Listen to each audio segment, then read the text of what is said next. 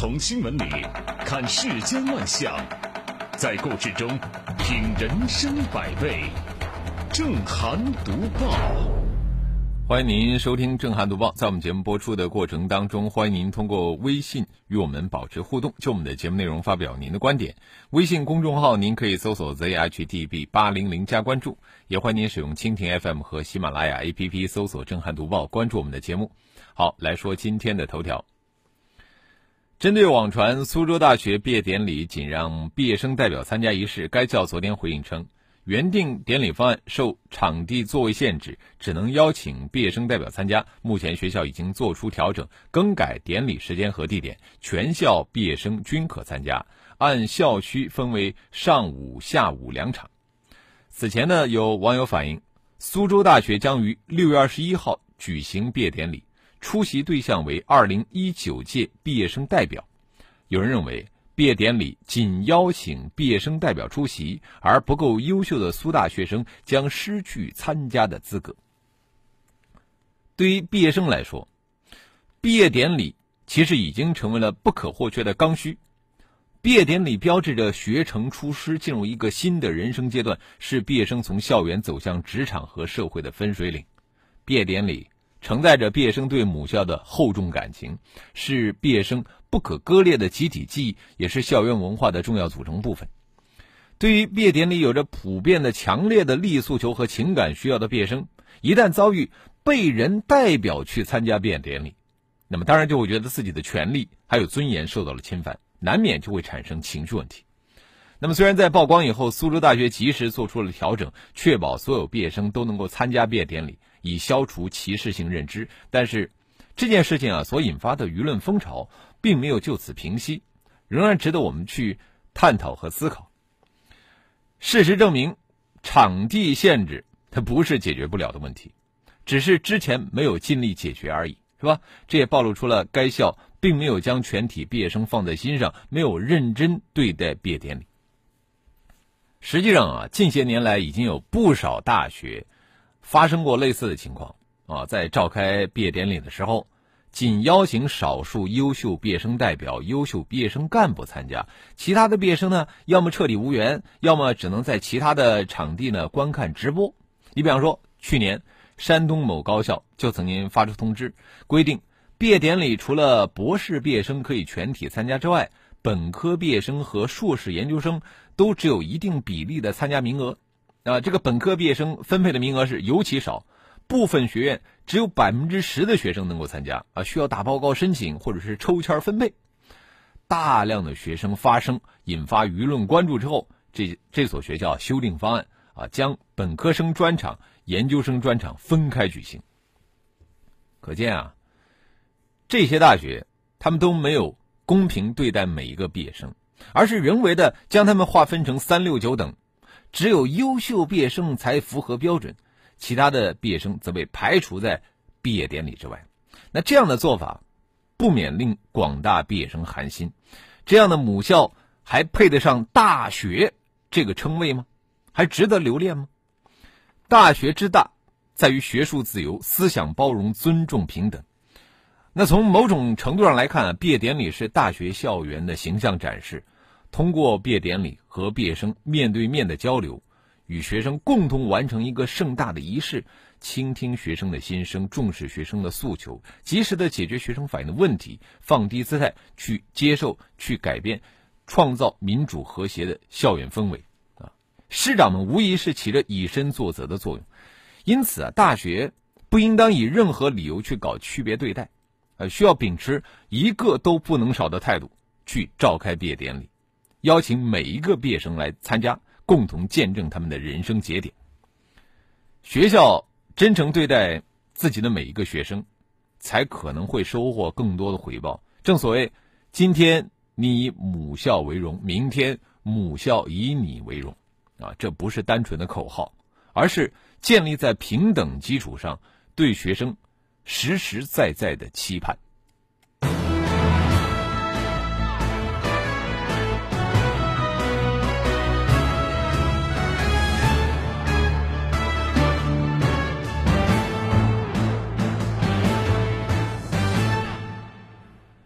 刚刚参加完高考的学生们，是不是能够考上一所真正的大学呢？啊，这的确是一个问题。但是在考虑这个问题之前啊，这些个学生已经被商家们给盯住了，因为压抑了已久的这些高考学生们，他们都有极强的消费欲啊，并且在这个阶段呢，家长通常都会支持。呃，今天在知乎上看到一位高考生的妈妈提问说：“普通工薪家庭，女儿感觉到这次考得不错，打算用家长奖励的五万块钱买一个奢侈品牌的包包，那作为家长该怎么办？”，其实，高考过后啊，并不会像很多人期盼的那样终于解脱了啊，总有一些预想不到的问题会浮现出来。呃，就像我们说的这位知乎网友的遇到的情况，就说明。这个学生啊，应该补上一堂关于金钱消费的家庭教育课，因为每年到这个时候呢，各种新闻消息都在提醒我们，后高考阶段，无论是考生和家长，都有很多的功课要做。你比方说，对于考生来说啊，首先就是要调整情绪，呃，有考得好的，但是也有考得不怎么好的，是吧？呃，现在越来越多的家长啊，非常留心这个学生的情绪变化，但是光留意。还不够。高考之后啊，考生难免会身心放松，甚至放飞自我。平时所受教育当中欠缺的一些东西啊，在这种时候很容易暴露出来。你比方说，法治教育、安全教育、健康教育、劳动教育、财富教育、防侵害、防诈骗等等。特别是每年这个阶段，啊，有一些即将拿到这个大学录取通知书的同学啊，去野泳，结果溺亡。呃，这样的事件好像多次被报道。就严格说来，这些本该是孩子们在成长过程当中应该是慢慢的去学习的，但是常有一些功课过去因为备考啊都搁置了。那么高考过后，考生啊不是说走进大学，他们可能就会走向社会。家长约束不及，照顾不到，那么就得提前把该教的知识补齐，未雨绸缪。当然呢，也有一些功课是家长很难帮忙的。你比方说防电信诈骗、防各种套路贷啊，这个都是随着互联网发展出现的新情况，有的家长自己都懵懵懂懂啊，所以说需要学生自己主动的去了解，提高警惕。学校老师方面最好也做一些提示。那么对于家长来说呢，除了孩子们补课以应对即将到来的新生活，有的时候也需要谨慎对待自身情况的变化，因为此前。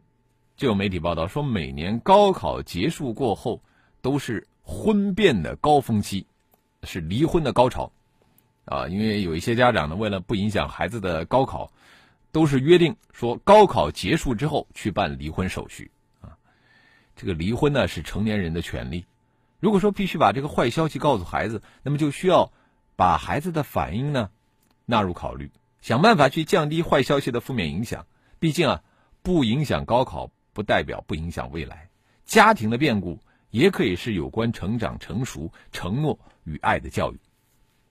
高考结束了，虽然说这个离解脱还早，那么人生其实难在任何一个阶段，我们都不能说是有什么终于解脱的感觉，因为每一段时光它的尾声，渐渐响起的是下一个阶段的序曲。呃，小阶段的休息之后，我们都得继续奔跑。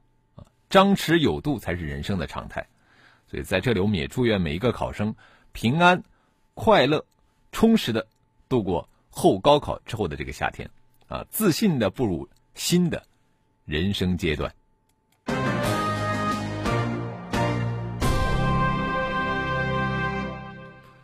刚才我们不是说了吗？现在商家也都是盯着考生和考生家长的钱包。其实，啊，这个商家啊。啊，他们应该是盯着所有人的钱包。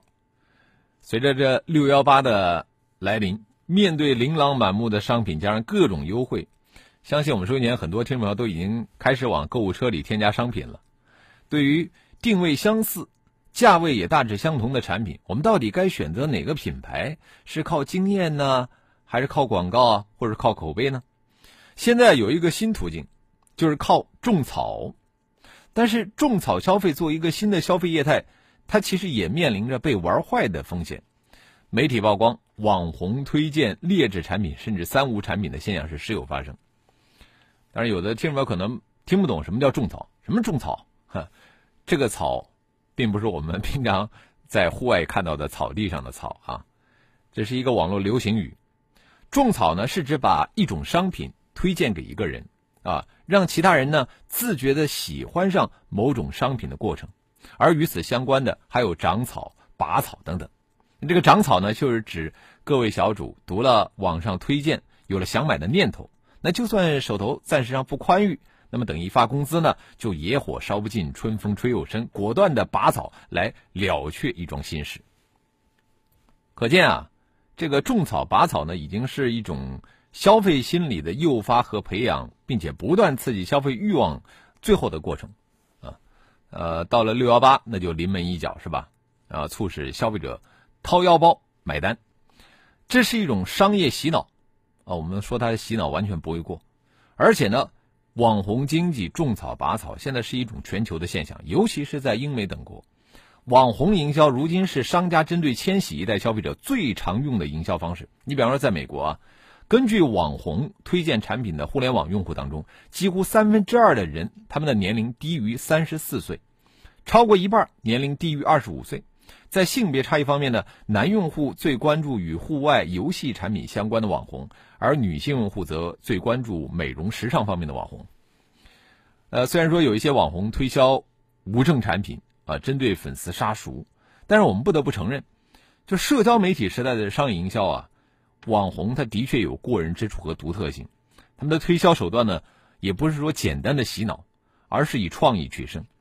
那作为消费者，关键是在种草和网红互动的过程当中，我们心中一定要默念一万遍：这是广告，这是广告，这是营销，这是营销啊！我们有意识的要提醒自己理性消费，就算对方推销的东西那是一个好东西，但是我需不需要呢？哎，这是另外一回事儿。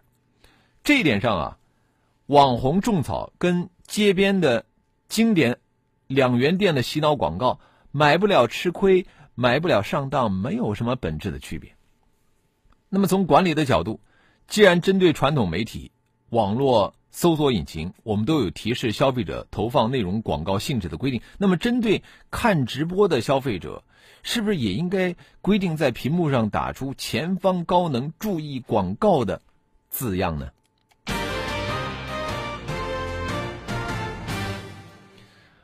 呃，说到这个种草拔草啊，但是现在很多人根本不缺钱啊。他们也不缺时间，缺什么呢？啊，有些人缺健康，因为一旦生病啊，那就不只是花钱的事儿了。国家医保局日前会同财政部印发关于做好二零一九年城乡居民基本医疗保障工作的通知，这里边提到，实行个人家庭账户的，应于二零二零年前取消，向门诊统筹平稳过渡。国家医保局表示，城乡居民医保个人家庭账户取消，并不会降低居民的医保待遇。呃，我们国家的这个医保基金是由统筹基金和个人账户构成的。那么其中呢，个人账户是医保机构为参加基本医疗保险的个人设立的，用于记录本人医疗保险筹资和偿付本人医疗费用的一个专用的基金账户，曾经发挥过激励的作用，但是弊端也越来越明显。一段广告之后，我们继续来说这个话题。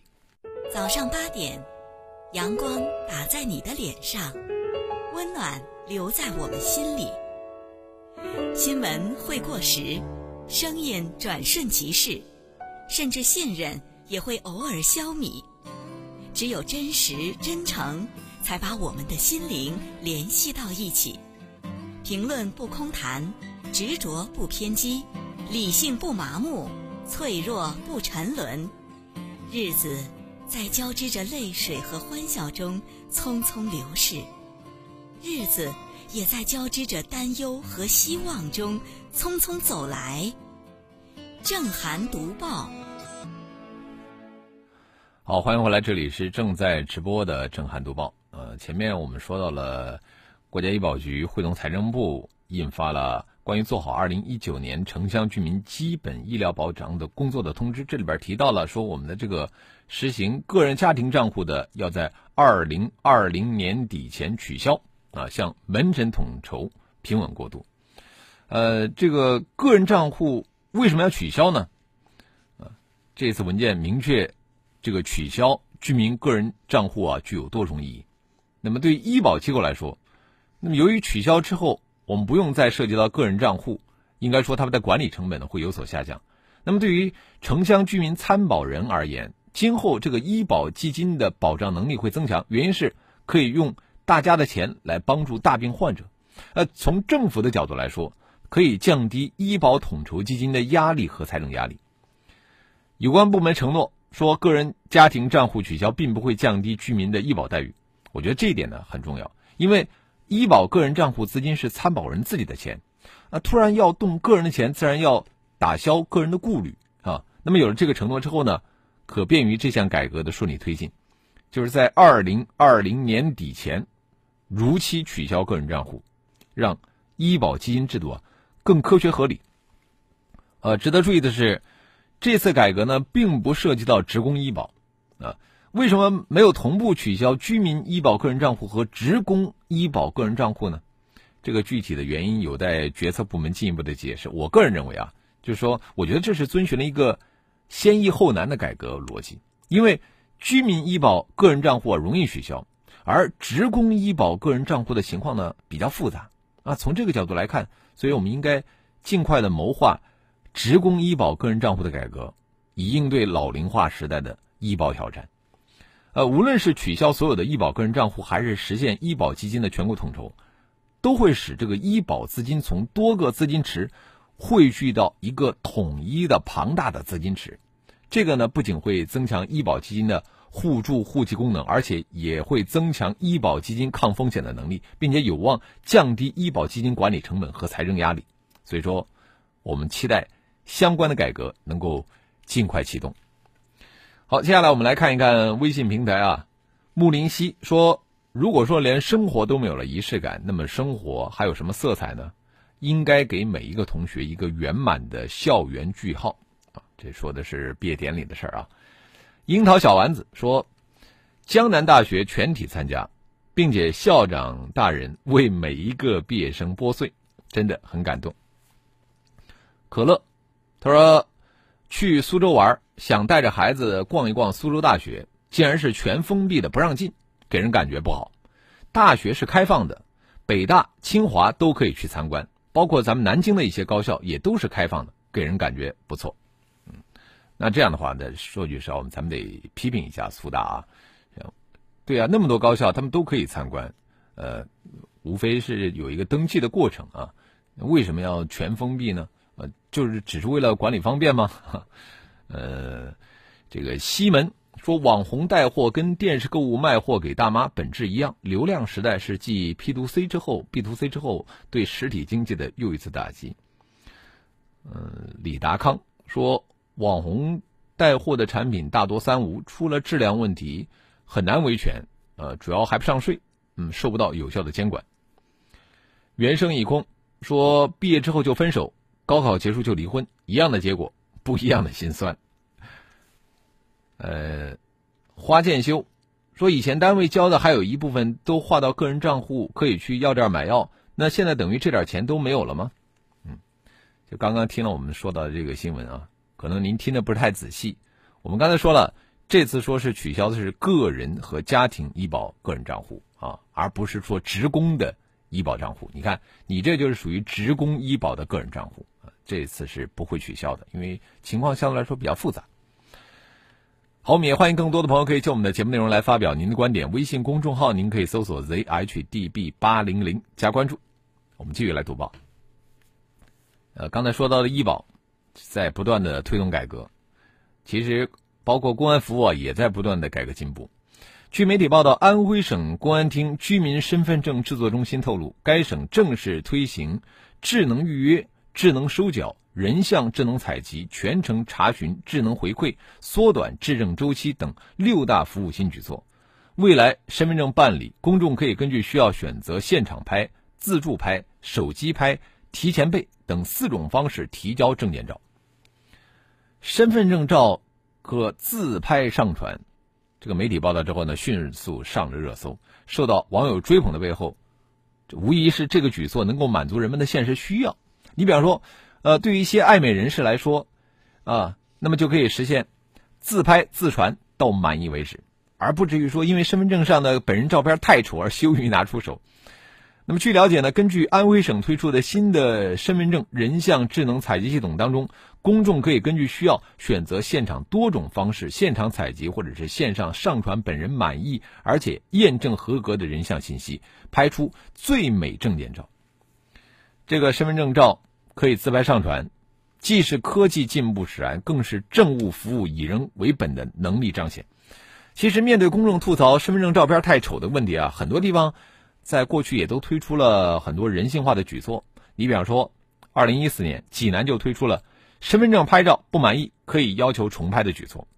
二零一七年的北京推出了首批居民身份照自助申领机，市民呢可以自助申领第二代居民身份证，自助拍照呢可以一直拍到自己满意为止。这个整个办理过程只需要最快三分钟。呃，去年公安部更是专门的放大招，说其中就包括。居民身份证相片多拍优选服务，公众如果说对拍摄的居民身份证照片不满意，可以申请重新拍三次，从中选出最满意的那一张。科技改变生活，而政务服务理应顺应民生需求，借助科学技术提升服务质量。我们期待身份证照可自拍上传，也能够成为其他地方的常态。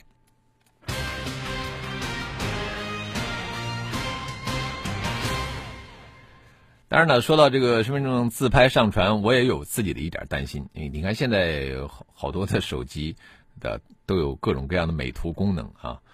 呃，有一些朋友如果说是拿上传到朋友圈的自拍照去上传身份证照，我觉得不太合适啊。那个 P 的太过了以后啊，呃，可能身边的朋友都认不出来那是谁啊。那个作为身份证照肯定不合适啊。好，这是我们的一点担心。我们接着来说的最后一个话题是垃圾分类啊和垃圾回收。经过多年持续的构建和完善，广州的垃圾分类管理体系呢取得实效，强制分类已经覆盖了全市五千九百零八个机关单位。广州市城市管理和综合执法局分类管理处的负责人表示，今年计划在广州大学城进行试点，实施外卖餐盒资源化回收。减少一次性饭盒的垃圾量。垃圾分类造福人民，造福社会，造福我们赖以生存的家园。那从这个角度，我们来关注生态环保的事儿，也就有了广州市垃圾分类提档升级的新政。呃，广州市会试点外卖餐盒回收制度，要求所有人都不能随意的丢弃外卖餐盒，要求有关部门做到外卖餐盒分类收集处理。然而啊，有些事儿啊。说起来容易，做起来难啊！说起来就那么几句话，那做起来真的是太难了。关键在于如何激发外卖餐盒回收的热情。随手丢弃这个外卖餐盒，现在已经成了很多人的习惯。那这种习惯怎么改变呢？我觉得恐怕不只是出台一个红头文件就万事大吉了，这就需要激发市民不随手丢弃的热情。很多地方出台了垃圾换积分的做法，我觉得不妨也试一试这个餐盒换积分。废弃的外卖餐盒回收，这个是要付出一定成本的。那有多少企业愿意做这样的事情？这就需要给资源利用企业更多的扶持，让让他们能够从回收外卖餐盒里边获利。当然呢，还需要从源头做些事儿。你比方上海市出台了管理规定，禁止外卖企业提供一次性餐盒。我觉得这个规定具有典型意义，鼓励企业使用不污染环境的纸质餐盒、传统餐盒。啊，这样就能够减少污染资源的外卖餐盒的使用频率了。啊，好了，呃，时间关系啊，今年读报就说到这里，非常感谢您的收听和参与。更多的交流，请您搜索微信公众号 zhdb 八零零加关注，也欢迎您使用蜻蜓 FM 和喜马拉雅 APP 搜索“震撼读报”，关注我们的节目。